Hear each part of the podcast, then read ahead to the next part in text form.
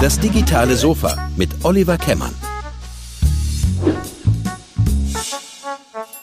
Hallo und herzlich willkommen zu einer weiteren Episode von Das digitale Sofa. Heute freue ich mich mal wieder in unser Nachbarland nach Österreich schalten zu dürfen und zwar in schöne Linz. Und zwar spreche ich heute mit Paul Lanzerstorfer von der Firma Pulp Media. Hallo Paul, wie geht's dir? Hallo Olli, mir geht's gut. Wie geht's dir? Ja, mir geht's auch gut. Mir geht's immer gut. Schlechten Menschen geht's immer gut, sagt man bei uns irgendwie. ähm, Paul, schön, dass du, dass du Zeit heute hast. Wir haben uns letztes Jahr ähm, haben wir uns schon mal tatsächlich ähm, einfach sozusagen zusammen telefoniert. Wobei du hast ja neulich gepostet, du telefonierst nicht gerne. Ne? Äh, wir haben Video telefoniert. Und ähm, da warst du gerade kurz davor, dein, dein äh, aktuelles Buch fertigzustellen. Ähm, das ist jetzt fertig, über das reden wir. Aber wir haben auch ein bisschen ähm, über dein, ähm, dein Social Media Engagement bei LinkedIn gesprochen und wir haben auch über Musik gesprochen. Ähm, und ich würde sagen, in der umgekehrten Reihenfolge können wir das ja heute auch mal machen. Wie gesagt, äh, ähm, ich bin auf dich aufmerksam geworden, weil du halt echt, finde ich, richtig geiles Konzept hast, wie du bei LinkedIn postest. Und, ähm, und deswegen habe ich dich einfach mal angequatscht. Und jetzt bin ich froh, dass wir es heute geschafft haben, mal diesen Podcast zu machen. Ähm, so, damit soll meine Redezeit eigentlich auch schon zu Ende sein. Fang doch mal ganz vorne an. Wo, wo kommst du her? Was, was machst du? Ähm, warum machst du, was du machst? Ähm, warum spielt Musik so eine große äh, Rolle auch in deinem Leben? Ich bin neugierig. Ähm, ja, also wo komme ich her? Ich bin in Österreich geboren und aufgewachsen, ähm, habe mal kurz in den USA gelebt und auch mal kurz in Neuseeland gelebt. Ähm, die Firma, also Pipe Media haben wir gegründet, habe ich gegründet mit einem ehemaligen Studienkollegen, ziemlich knapp nach dem Studiumschluss. Ähm, und zwar vor 17 Jahren mittlerweile. ähm, tatsächlich haben wir die Gründung der Firma oder den Grundstein für die Gründung ähm, auf unsere Studienreise, Studienabschlussreise gelegt, ähm, als wir auf Kreta waren. Ähm, sind sehr romantisch am Strand von ähm, Komos gesessen, haben auf den Sonnenuntergang geschaut und geredet darüber, wie es jetzt weitergeht. Und ähm, als sehr ja, sicherheitsliebender Mensch oder, oder ich dachte einfach, es muss so sein, man muss sich eine, eine Arbeit suchen. Und äh, Robert hat mir dann vorgeschlagen, nee, nee, äh, machen wir doch gemeinsam was und mach, er, er, er möchte nichts, was nie in einem faden Job festhängen. Und dann habe ich gesagt, ja, das möchte ich eigentlich auch nicht. Und so sind wir auf die Idee gekommen, eine Firma zu gründen und haben dann im zweiten Schritt überlegt, was wir machen können. Und äh, anfangs haben wir quasi alles angeboten. Wir haben programmiert, wir haben Websites gemacht, wir haben Folder gemacht. Ähm, was uns aber immer klar war, war, dass wir irgendwie Geschichten erzählen wollen und ähm, mit Emotionen ähm, Emotionen erzeugen wollen. Das, das hat uns immer irgendwie angetrieben. Ähm, das ist für uns irgendwie eben das Gegenteil von Fahrt. Äh, Geschichten Emotionen, ähm, nicht immer das Gleiche machen, mal neue Wege beschreiten. Und äh, so sind wir auch äh, dann zu Social Media gekommen. Wir haben dann, äh, wir haben im, im Paid Media Bereich Inform äh, Erfahrungen gesammelt. Video war sehr naheliegend und das haben wir vor ein paar Jahren dann diese drei Standbeine kombiniert und uns auf Video Marketing spezialisiert. Ja, Warum Musik eine, eine wichtige Rolle spielt, ich weiß es nicht. Musik war immer schon wichtig. Ich bin jemand, der immer äh, Musik am Laufen hat beim, beim Arbeiten. Ich kann nicht bei absoluter Stille arbeiten. Ich habe jetzt zum Beispiel läuft immer Radio Haraki, der beste Radiosender der Welt. Ähm, und äh, ja, Musik ist auch sowas. Das ist auch das Gegenteil von, oder Rock'n'Roll vor allem ist das Gegenteil vom Fahrt. Da, da geht es um Emotionen, da geht es um Geschichten, da geht es um ähm, was Neues ausprobieren und ja, das passt irgendwie. Das, das fühlt sich für mich richtig an. Finde ich schön. Du hast gerade gesagt, das ist eher die Rockmusik, ne, die du gut findest. ähm, ja, ähm, wenn du ähm, erzählst jetzt, äh, Pulp Media, hat, ist das dann auch von, von, von der Band oder von dem Film? Von was ist der Name inspiriert? Ähm, ja, als wir Brainstorming gemacht haben, hing ein Pulp Fiction Poster in, in dem Zimmer. Und wir haben, das eine lustige Geschichte, äh, bei dem zehnjährigen Firmenjubiläum haben wir alte Dokumente gesucht. Und äh, witzigerweise haben wir zwei Rocker äh, Protokolle geschrieben von unseren Firmengründungs Vorhaben und Treffen. Und äh, da stand in einem Protokoll drinnen, ja, der Name ist jetzt mal Pulp Media, bis uns was Besseres einfällt. und offensichtlich ist dieser Zeitpunkt nie gekommen. Ähm, ja, also Pulp Fiction war die Vorlage, aber wir haben dann äh, schon noch ein bisschen drüber nachgedacht, warum das Ganze zu uns passt. Äh, erstens, es ist mein absoluter Lieblingsfilm. Ähm, was auch noch äh, ist, zumindest in den USA, wenn man äh, Orangensaft kauft, kannst du den kaufen mit No Pulp, Some Pulp oder Lots of Pulp, also äh, Fruchtfleisch. Und das war irgendwie so die Essenz von etwas und das kann man dann irgendwie schön herleiten, eine schöne Geschichte darum herum bauen, um das Wort Pulp. Und ja, das fanden wir irgendwie cool. Ja, das ist cool. Aber ich meine, Pulp Fiction ist ja echt auch schon unheimlich alt. Ne? gerade habe ich gerade drüber nachgedacht. Wann kam der raus? Irgendwie Anfang der, Anfang Mitte der 90er oder sowas? Ne? 94. 94. Alter Verwalter. Ähm, ja, großartiger Film. Den habe ich neulich mal mit meinen Kindern geguckt, den habe ich aber schnell weggeschaltet. Ich gar nicht mehr in Erinnerung, wie explicit der eigentlich ist. Ähm, ja, fein. Jetzt habe ich heute extra für mich, da, für dich ehrlich gesagt, mein Foo Fighters T-Shirt angezogen und du kommst mit Beatles T-Shirt. Das heißt, äh, die Godfathers quasi auf Rock kann man eigentlich nie genug haben, ne? Äh, Beatles T-Shirts. Stimmt, ja, und ähm, das ist sogar tatsächlich aus Liverpool. Ich war vor zwei Jahren äh, bei einem FC Liverpool äh, und Liverpool, in, in Liverpool gibt es nur zwei Themen, Beatles und den FC Liverpool. Und äh, da habe ich mir ein Beatles-T-Shirt mitgenommen und das halte ich sehr heilig. Das, äh, das, das, da tust du, das tust du auch gut so. Da tust du gut dran so. Ähm, ja, lass uns mal gucken. Wir, ähm, wie gesagt, entdeckt habe ich dich, äh, beziehungsweise eigentlich hatte ich meine Frau Judith entdeckt und gesagt, den musst du dir auch mal angucken, der wird dir gefallen, ähm, weil du wirklich cool, ein cooles Konzept hast, wie du in LinkedIn äh, Content baust. Ähm, vielleicht kannst du da ja ein bisschen was zu sagen. Du hast doch echt für dich, ich glaube, fast 4000 äh, Follower. Also das ist jetzt ja auch nicht, das scheint ja nicht nur ich so, so zu sehen. Erzähl mal so ein bisschen, also ähm, welches Feedback kriegst du drauf? Was, was hast, wie hast du da, wie bist du auf die Idee gekommen, das zu machen? Vor allen Dingen, fang vielleicht mal an, erzähl mal, wie, was du genau machst, was dein Konzept ist. Ähm, ja, also bei Palmedia bin ich äh, verantwortlich für Strategien ähm, und Content-Strategien und auch Kreativkonzepte.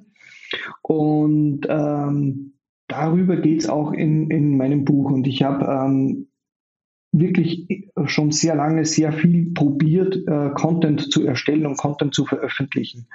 Ähm, das hat begonnen, als ich klein war, hatte ich ein, ein regelmäßiges, äh, regelmäßig erscheinendes Magazin über damals Natur, also so Tiere und, und, und alles. Und da ging es auch um Dinosaurier und alles Mögliche.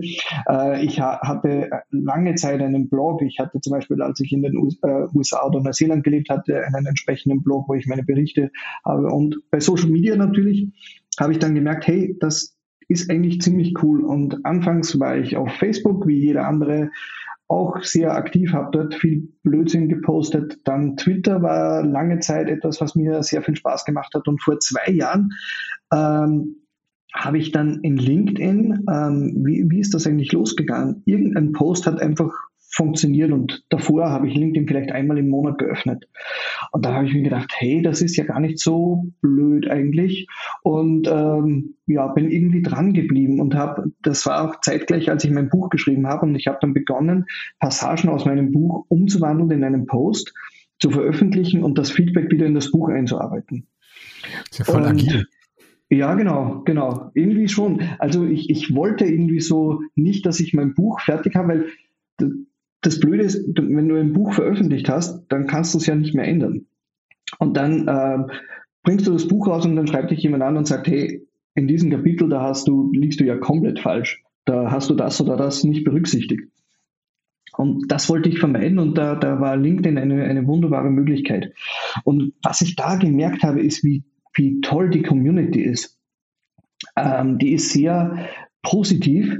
Ähm, natürlich gibt es auch Kritik und so, aber die ist fast immer wertschätzend. Ähm, die ist immer ähm, konstruktiv und das, das, das hat mich extrem geflasht. Und ich habe schon so viele tolle Leute auf LinkedIn kennengelernt. Ähm, jetzt nicht nur businessmäßig, sondern mit denen ich mich sehr, sehr gerne einfach so mal unterhalte. Und die kenne ich nur über dieses Netzwerk. Und das, äh, so, so wie es bei LinkedIn war, hatte ich es noch bei keinem anderen ähm, Kanal, wo ich Content veröffentlicht habe und das ausprobiert habe. Und das fand ich richtig, richtig schön. Und was auch noch cool ist bei LinkedIn, ist, dass man ähm, gute Reichweiten, äh, gute Reichweite erzielen kann. Also da kommt es nicht selten vor, dass ich mehr Leute erreiche, als ich Follower habe. Und das ist ja zum Beispiel bei Facebook ähm, ist das komplett tot. Also du hast, äh, wir betreuen viele Seiten und du hast, keine Ahnung, äh, 20.000 Follower und kannst froh sein, wenn du, wenn du 1.000 Leute erreichst, jetzt extrem gesprochen. Meinst du mit, mit, äh, darf ich kurz was zwischenfragen? Ja, bitte ähm, unbedingt. Ähm, wenn du, wenn du jetzt von Reichweite sprichst, also meinst du dann sind das die Page, also die, die Post-Views dann quasi, die, äh, die ja äh, da sind, oder meinst du die Interaktion dann? Ähm, ich schaue immer zuerst eigentlich auf die, auf die Post-Views. Die finde ich fast noch wichtiger, ähm, weil es eben extrem viele ähm, inaktive äh, Zuhörer oder Leser gibt. Ähm, da hat der Chris Janke heute einen Post dazu gemacht, einen äh, interessanten. Ähm, es gibt ganz viele stille Leser, die nicht interagieren, die keinen Kommentar drunter setzen. Und die sind auch da und die sind regelmäßig. Also es kommt nicht selten vor, dass mich jemand anschreibt auf, auf LinkedIn und sagt, hey, oder, oder auch anspricht im, im echten Leben und sagt, ich lese immer deine Beiträge und ich denke mir, ich habe dich noch nie gesehen. Äh, ja klar, weil, weil wenn diese Leute nicht äh, interagieren, dann, dann nehme ich sie, kann ich sie nicht wahrnehmen. Und darum finde ich die Reichweite eigentlich sehr spannend. Aber auch diese ist wie jede Kennzahl mit Bedacht zu genießen. Ja, siehst du mal jetzt, weißt du, wie sich Paul McCartney fühlt, wenn er angesprochen wird und sagt, hey, ich finde deine Musik cool, ich kenne dich gar nicht. ja, weil es keinen Kanal gibt. ja, ja. Ähm, aber ich finde, ich kann das, also finde ich sehr schön, so wie du das beschreibst, so, so, ähm, so habe ich das noch nie gesehen, aber so, so empfinde ich das ehrlich gesagt auch. Und stelle es auch fest, wie viele Menschen das tatsächlich lesen, ohne dass sie tatsächlich einfach mal kurz ein Like oder irgendwas absetzen. Aber Leute da draußen, wenn ihr die Sachen lest und euch gefallen, dann tut uns einen Gefallen, uns Autoren von solchen Sachen und ähm, zeigt doch einfach mal kurz. Tut ja keinem weh. Und ich glaube, für uns ist das wichtig, oder da Feedback zu kriegen, äh, ob das gut oder schlecht ist. Ne? Man wird sich ja auch verbessern. Ähm, Erzähl doch mal ein bisschen, du hast ja so eine spezielle Art, ne? Ich glaube, wir jetzt Karussell, glaube ich, oder, du hast eine spe spezielle Art, wie du Content da auch aufbereitest oder oft aufbereitest. Ähm, beschreib das doch mal ein bisschen, bitte. Ja, also die, die, die Slideshows, finde ich, sind ein extrem cooles ähm, Content-Format. Äh, die, gibt es ja nicht nur auf LinkedIn, das gibt es ja schon äh, als Karussell auf, auf äh, Instagram und als Werbeform auf Facebook und was ich da cool finde, ist also am äh, Smartphone oder Tablet durch Swipen und auch auf dem Desktop durch Klicken, durch einfache Klicken, kann man immer weiter eintauchen in das Ganze. Und das ist so eine minimale Form der Interaktion und man konsumiert immer mehr und immer weiter. Und für Storytelling ist das, finde ich, extrem passend, ein extrem passendes Format. Ähm, und, und jeder kann seine Geschwindigkeit selber wählen. Und das finde ich sehr, sehr ansprechend. Also ich lese mir gerne selber Slideshows durch und darum habe ich auch begonnen, selber äh, Slideshows zu machen. Und ja, ich finde, es funktioniert ganz gut. Kannst du ein bisschen erklären, wie das geht? Also wie, wie, kann man das, wie kann man das machen? Also ich finde das immer kompliziert, aber du scheinst die Dinge einfach rauszuknüppeln. Hast du dann, hast du ein Team hinten dran oder machst du das wirklich selber oder bereitest du das wochenlang vor? Also wie ist da, oder wenn du das verraten möchtest, wie ist denn dann dein Workflow? Klar, kein, kein, kein Problem. Also wie es geht, ähm, woran ganz, tatsächlich ganz viele scheitern, ist, ähm, dass äh, das ist der also ein, eine Slideshow auf LinkedIn ist eigentlich nur ein PDF, das man als Dokument hochlädt. Und das muss einem irgendwann mal jemand sagen oder man findet es zufällig irgendwo. Aber tatsächlich ist das die, die größte Hürde, weil ein PDF machen bekommt jeder irgendwie hin. Also ich verwende zum Beispiel Keynote äh, zum Erstellen, ähm, weil ich mit Keynote, das kann ich irgendwie komplett auswendig. Da, da irgendwie, ich habe so viele Präsentationen in meinem Leben gemacht, dass ich wahrscheinlich mehr Zeit in Keynote verbracht habe als im Word zum Beispiel. Ähm, ja, deshalb exportiere ich einfach dann die Keynote-Slides als PDF und lade sie hoch. Das geht aber auch mit Canva ganz gut. Ähm, da habe ich äh, neulich ein Tutorial gemacht. Ich glaube, die meisten Leute verwenden eigentlich Canva dafür, weil man auch äh, super Vorlagen machen kann. Jo. Und, und mein Workflow, mein Prozess ist der, ich habe dadurch, dass ich das Buch habe, eben sehr viel möglichen Content. Und ähm, ich überlege mir immer Serien, das heißt also so, so Art Content Cluster und von diesem Content Cluster dann mehrere Aspekte, zum Beispiel Marketing Channels und äh, oder Content-Formate oder Personas oder äh, am Montag habe ich immer meine Marketing-Märchen. Und ähm, Genau, und da habe ich ein Notiztool, das heißt Agenda. Da, da, kann man die Notiz nämlich auf einen bestimmten Tag legen. Und das ist quasi mein, mein Content-Planungstool, wenn man so will. Und da stehen manchmal nur Stichworte drinnen, manchmal schon fertig ausformulierte Posts. Ähm, manchmal notiere ich mir einfach nur eine Idee, die vielleicht überhaupt nicht zu einem Content Cluster dazu passt. Und irgendwann mal sortiere ich die dann ein. Und ähm, ja, meistens schaue ich, dass ich so an einem bestimmten Tag gleich fünf, sechs Posts fertig mache, die ich dann in der, in der Woche darauf oder so poste. Sehr, sehr professionell. Was, wie viel Zeit steckst du da rein? Was würdest du sagen, so im Schnitt? Ähm, das ist deswegen schwer zu sagen, weil viel von der Recherche schon passiert ist. Die, die steht schon im, schon im Buch. Also wenn man die wegnimmt, ja, ich weiß nicht, so eine Slideshow vielleicht 20 Minuten bis eine halbe Stunde circa, manchmal. Manchmal auch länger, aber manchmal geht es viel schneller. Ja, sehr unterschiedlich. Sehr cool. Ja, vielen Dank für deine Insights, dass du die äh, so teilst. Das äh, finde ich echt spannend. Und ähm, ich glaube, da kann man jetzt auch jeder, der das jetzt hier hört, auch ein bisschen Inspiration mal mitnehmen. Jetzt hast du schon ein paar Mal irgendwie dein, ähm, dein Buch erzählt, äh, von deinem Buch erzählt, beziehungsweise ist erwähnt. Jetzt äh, wollen wir doch mal richtig, da mal richtig eintauchen. Also letztes Mal haben wir noch gesprochen, da war es noch nicht fertig. Ich fand das sehr spannend, dass du gerade gesagt hast, du hast das so ein bisschen so Build, Measure, Learn-mäßig, ne, so, so Lean Startup-mäßig gesch geschrieben. Das finde ich ja schon mal eigentlich sehr, eine sehr geile Idee. Ähm, ja, erzähl mal ein bisschen, wann bist du auf die Idee gekommen, Buch zu schreiben? Äh, sag erst mal, wie es heißt und wo man es kriegt. So, weil man kann, da dürfen ja gerne Werbung machen. Wir sind ja nicht öffentlich-rechtlich hier. Das ähm, habe ich so oft erwähnt. Ja, also im, ich sag mal, im, im Sales-Bereich, da musst du vielleicht noch ein bisschen Nachhilfe nehmen. ja, äh, das stimmt. Das ist definitiv nicht meine Stärke. Ja, das Buch heißt Über dem Rauschen, wie Content Menschen und Marken verbindet. Gibt überall, wo es Bücher gibt, ähm, kann man beim großen Riesen äh, bestellen, aber auch bei kleinen Buchhandlungen ums Eck.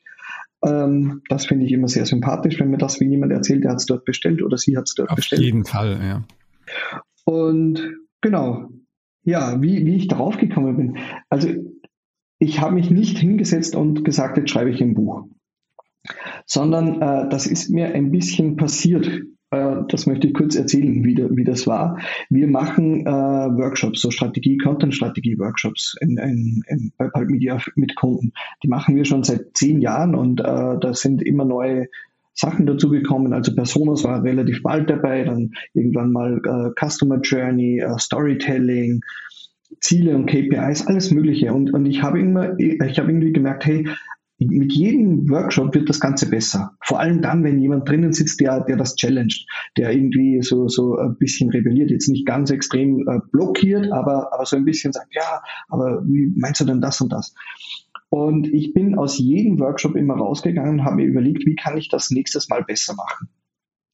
Und da haben wir so ein Slide Deck und das ist angewachsen auf 200, über 200 Slides. Ich glaube, mittlerweile sind es fast 300 Slides. Und mal verwenden wir diese Slides mehr, mal die, die anderen. Und äh, das war aber ein bisschen so zusammengestöpselt, weil ich nicht nur ich mache die Workshop, auch Robert macht Workshops und ein paar Kollegen machen noch Workshops. Und immer wieder habe ich gefragt, hey, wie, wie machst du diesen Teil oder wie machst du diesen Part? Und dann das zusammengekopiert. Ja, auf jeden Fall war das unstrukturierter Slidehaufen. Und ich habe mir dann gedacht, so jetzt nimmst du dir mal Zeit und sortierst das Ganze und machst das Ganze so richtig sauber. Und ich habe dann äh, begonnen, das im Word zu machen, eigentlich nur, weil ich im Word durch die Überschriften die Möglichkeit hatte, äh, Abschnitt 1, also. unter, genau, Unterkapitel und so weiter. Dann habe ich begonnen, da überall äh, so Stichworte dazu zu schreiben und äh, manchmal sogar ganze Sätze und dann äh, habe ich mir Quellen gesucht und als ich die erste Quelle eingefügt habe, habe ich mir gedacht, ha, jetzt nutzt du das, dieses Feature, das du ge mal gelernt hast und nie verwendet hast, das Bibli Bibliografie-Feature und dann kannst du ein Literaturverzeichnis machen. Und dann habe ich mich tatsächlich gefragt, Paul, wozu brauchst du für dieses Notizdokument ein Literaturverzeichnis? Und dann habe ich so geschaut und habe mir gedacht, hm, eigentlich ist das ja ein Buch. und so, so ist das gekommen. Und äh, ja, ich habe dann nicht aufgehört daran zu schreiben. Habe es am Anfang geheim gehalten, nicht mal meiner Frau erzählt. Und irgendwann mal dann, als ich 50.000 Worte geschrieben habe, habe ich mir gedacht, so jetzt postest das mal auf, auf LinkedIn. Hey, ich glaube, ich schreibe gerade ein Buch. Was haltet ihr davon? Und das Feedback war unglaublich. Es sind Verlage auf mich zugekommen, Buchcoaches, ähm, Lektor, Lektorat, genau. Ähm, und dann habe ich gelernt, dass Unterschied zwischen Lektorat und Korrektorat ist und dass es Buchcoaches gibt und so. Und das war richtig spannend und hat mir riesig Spaß gemacht, das zu machen. Das glaube ich, das klingt spannend. Ähm, wie lange hast du dran gesessen dann final? Puh, also ähm, von, vom ersten Dokument anlegen bis ich fertig war, etwas über ein Jahr. Dann äh, ging es aber eben noch ins Korrektorat, ins Layout. Ähm, dann gab es ein paar Testleser mit diesem Feedback. Das waren dann noch mal drei Monate, drei, vier Monate und dann noch äh, zwei Monate, bis es dann auf dem Markt war, also bis Druck und alles Mögliche erledigt war. Ja, wie, wie hast du dann, nach welchen Kriterien hast du den Verlag ausgesucht, wenn du sagst, haben sich Verlage bei dir gemeldet? Ah, ich habe mit mehreren telefoniert und es gab oder, oder Videocalls gehabt. Es gab so ähm, die Überlegung, das in Self-Publishing zu machen. Da habe ich mich sehr viel beschäftigt damit äh, und war mir eigentlich ziemlich sicher, dass ich das machen wollte, weil ich da die, die absolute Kontrolle drüber habe. Also ich, mir war es wichtig, dass das Cover nicht ähm, äh, 0815 ist. Und äh, ich hatte Gespräche mit großen Verlagen und kleinen und äh, einer dieser kleinen Verlege, Verlage, Verlage, der ähm, das Gespräch war eigentlich das letzte in der ganzen geplanten Reihe an Gesprächen und ich war mir schon ziemlich sicher, hey, das wird Self-Publishing und dann habe ich mit dem geredet und das war so ein sympathisches Gespräch und ähm, ich hatte dann das Gefühl, das ist das Beste aus beiden Welten, weil ich, ich weiß nicht, wie man ein Buch vermarktet, das habe ich nie gemacht und ähm, das ist eine eigene Welt. Ähm, dann, äh, aber ich habe trotzdem die Kontrolle drüber und ich bin nicht irgendwie eine Nummer, der, der Autor Nummer 2748, sondern ich war tatsächlich der dritte Autor, glaube ich, oder vierte Autor von dem Verlag und äh, entsprechend persönlich war die, die Betreuung und ja, das ist bis heute so geblieben. Ich fühle mich dem Verlag sehr nahe. Und das kannst du auch mal ruhig nennen, das ist CRM, glaube ich, ne? Genau, CRM Verlag, äh, unter dem äh, Namen ist das, äh, ist das Buch erschienen. Mittlerweile gibt es eine, eine Umbenennung. Ich weiß jetzt gar nicht, ob die schon durch ist. Okay. Ja, super. Ja, ich habe dich im Vorgespräch gefragt, irgendwie bist du, bist du happy äh, und ähm, äh, wie, wie, ist die, wie ist die Aufnahme, wie man so schön sagt, des Buchs denn so bei den Leuten? Was kriegst du für ein Feedback? Ähm, ich kriege sehr viel Feedback und ähm, äh, die, die, Frage, die ich oft bekomme, ist, äh, habe ich auch vorher gesagt, ist, ähm, äh, äh, läuft gut.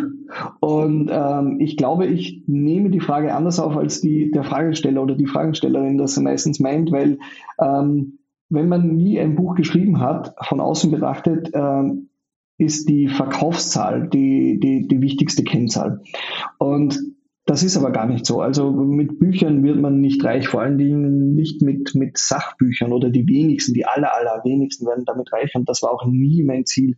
Aber was ganz gut funktioniert und was auch ähm, für mich ähm, nicht unwichtig war, war ein bisschen die Expertise zeigen. Also das, was ich gelernt habe, was ich mir angeeignet habe, was ich an Erfahrungen gesammelt habe in meinem Leben, in meinem professionellen Leben, habe ich in das Buch reingepackt. Und wer das liest äh, und sich ein bisschen für Marketing interessiert, ähm, kann, glaube ich, ganz gut Nutzen daraus ziehen. Und dieses Feedback bekomme ich auch. Und insofern bin ich sehr, sehr zufrieden, wie es läuft mit dem Buch. Das freut mich für dich finde es, ähm, finde es schön, ähm, wenn man halt auch äh, also, ja, das Feedback so kriegt und gleichzeitig aber auch so, ich glaube, was geschaffen hat, ne? wo man so drauf gucken kann ne? und sagt, hey, die letzten 15, 20 Jahre stecken so zwischen zwei Buchdeckeln. Ich kann mir gut vorstellen, dass das ein tolles Gefühl ist. Ähm, für wen ist das Buch äh, geeignet? Wer sollte, wer sollte das unbedingt lesen? Ähm, ja, also es sollte auf jeden Fall ein Interesse für Marketing da sein. Ähm, ansonsten glaube ich, wird man nicht sehr happy damit äh, obwohl ich mich bemüht habe, es unterhaltsam zu schreiben. Also ich habe auch sehr autobiografische Momente drinnen. Ich spreche den äh, Leser manchmal direkt an. Ähm, ich denke, man kann es lesen als Student, Studentin, äh, äh, wenn man äh, in einer Marketingabteilung arbeitet ähm, oder in einer Agentur. also in, irgendwie im Marketing arbeitet, aber auch für Startups. Also ich habe es einigen ähm, von, von einigen Startup-GründerInnen ähm, ja, Nachrichten bekommen, dass sie das Buch gelesen haben und es ihnen sehr geholfen hat, diesen, diesen Part Marketing, der, der nicht im Vordergrund für sie stand, äh, ein bisschen besser zu verstehen und da eine Strategie zu entwickeln. Also, alle Marketingleute da draußen, alle Startups da draußen, sofort zum Buchhändler eurer Wahl gehen oder zur Buchhändlerin eurer Wahl gehen und über dem Rauschen kaufen von Paul, das neue Buch. Ich glaube 29 Euro Paperback ne, oder broschiert irgendwie. Äh, und ähm, broschiert, ja. ja. Genau. Uh, unbedingt lesen, wenn ihr was über Marketing lernen wollt. Ähm, Paul, ich habe ja, ich habe heute mein, mein, äh, mein, habe ich jetzt mein Foo Fighters T-Shirt angezogen. Ich wollte noch mit einer Sache mit dir äh, besprechen und zwar Dave Grohl, der, der Kopf der Foo Fighters. Also wenn wir über Content Marketing, glaube ich, reden oder wenn wir über Storytelling reden, äh, das ist doch ein Typ, das ist doch der Wahnsinn eigentlich, ne? Was, was der macht. Ja.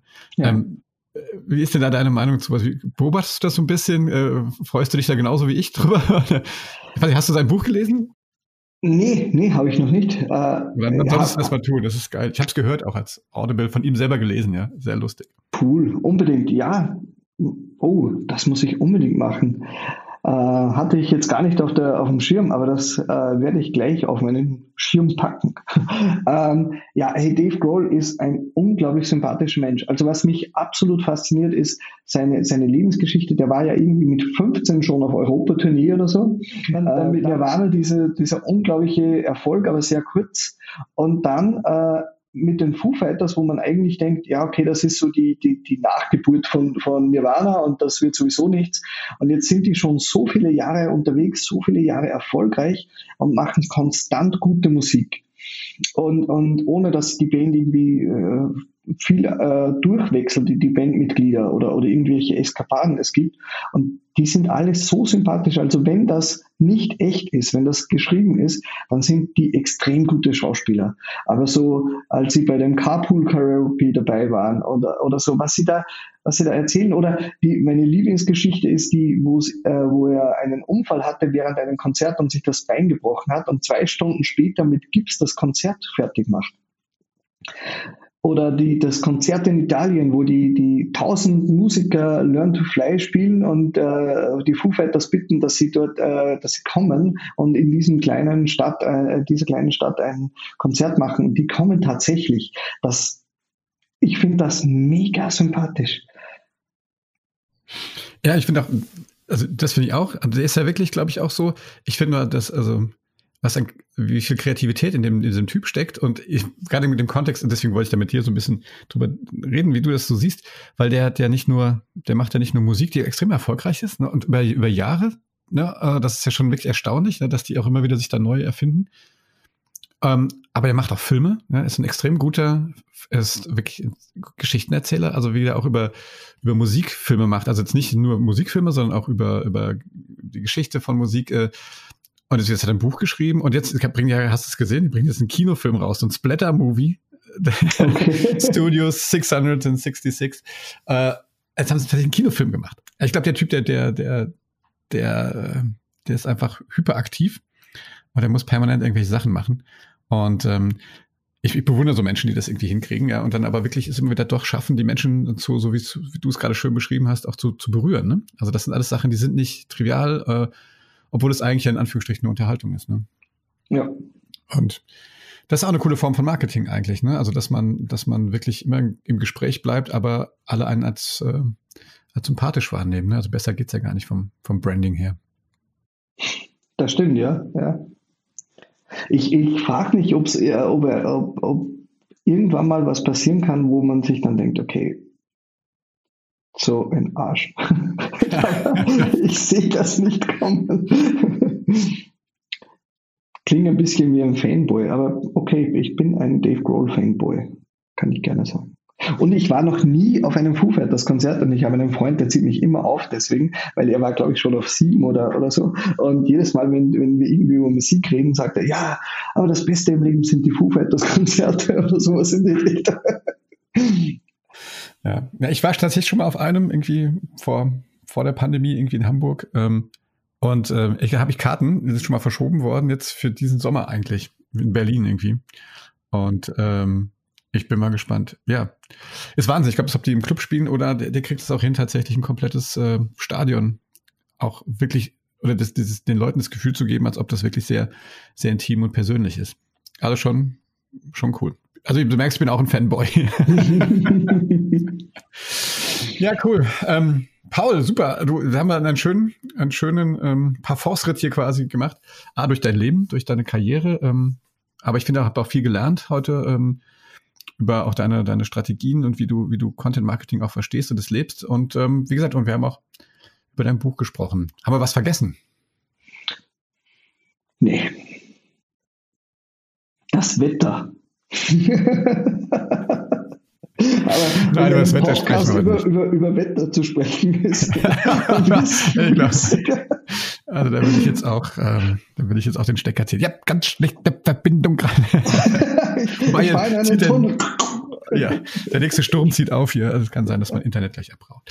Nein, cool. Vielen Dank, äh, mein Lieber, dass du dir die Zeit genommen hast, hier beim digitalen Sofa remote Platz zu nehmen. Ähm, ich habe mich wieder gefreut, mal nach, nach Österreich zu schalten. Ähm, da habe ich immer großen Spaß, das ganze Format wirklich auch gerne europäisch aufzustellen. Ähm, und äh, ja, ich werde natürlich weiterhin beobachten mit Argus-Augen, was du da so treibst und freue mich immer wieder, wenn ich mir die schöne, auch deine Marketing-Märchen oder sowas äh, sehe.